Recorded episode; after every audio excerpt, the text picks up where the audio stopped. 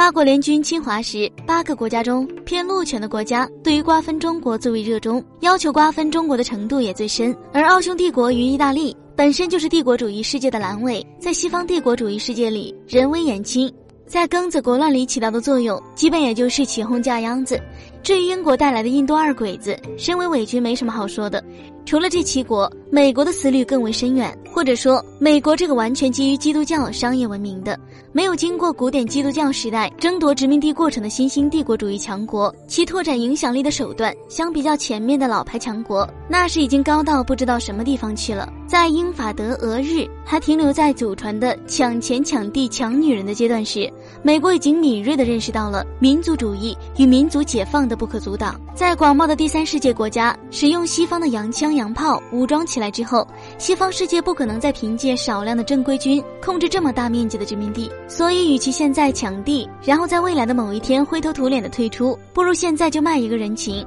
然后推广自己的价值观、自己的生活方式、自己的物质与精神产品。正如特迪讲的那样，控制了一个国家的年轻人，就控制了他们的未来。如果我们无法征服他们，那就让他们变成我们。从这个意义上来说，在当时已经即将登顶的美帝国主义，其战略眼光确实毒辣。如果不是后来的中国在毛泽东的领导下进行了艰苦卓绝的斗争。美国的计划保不准就真的实现了，所以说做人也应该要有长远的眼光，要有大局观念，这样才能赢得更为长远的成功。